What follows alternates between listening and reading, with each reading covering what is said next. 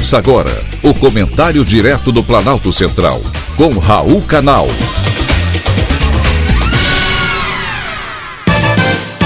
Queridos ouvintes e atentos escutantes, assunto de hoje: ofensa nas redes sociais. Na minha época de estudante, não havia bullying, palavra de origem inglesa com radical bully, que significa valentão.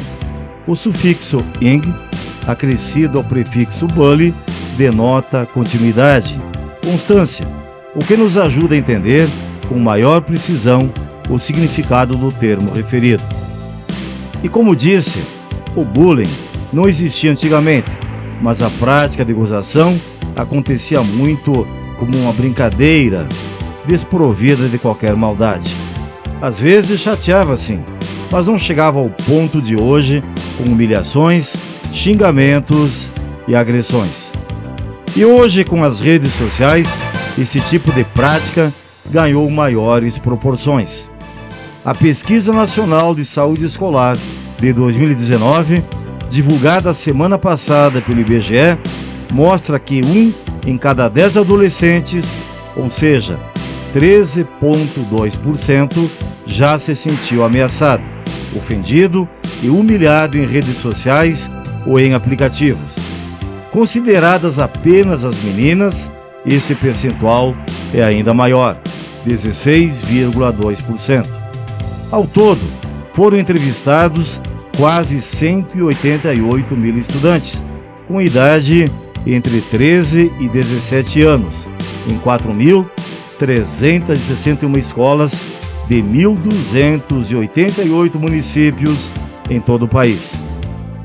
São campanhas de ódio, palavrões, assédios, exposição da intimidade alheia e até mesmo tentativa de homicídio, usadas na internet com frequência cada vez maior pelos internautas.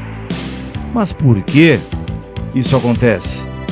A internet e as redes sociais criaram um espaço infinito para a livre circulação de ideias e opiniões, mas não precisa ofender.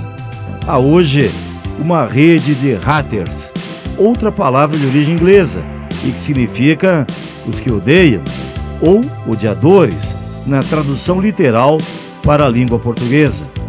O termo hater é bastante utilizado na internet para classificar algumas pessoas que praticam bullying virtual ou cyberbullying. A vocês que fazem isso, deixo aqui o meu recado. As energias que expandimos, positivas ou negativas, voltam para nós recarregadas. É a implacável lei do universo. E a vocês que são vítimas de ataques, lembro que as opiniões alheias podem até ser muito importantes, mas jamais serão mais importantes que as regras ditadas pela nossa consciência.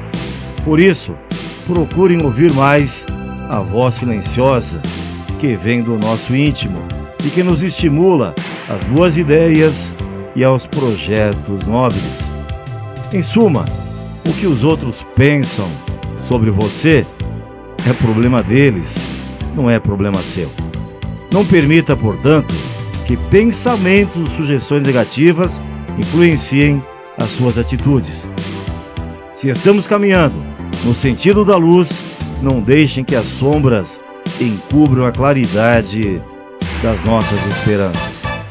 Foi um privilégio ter conversado com você.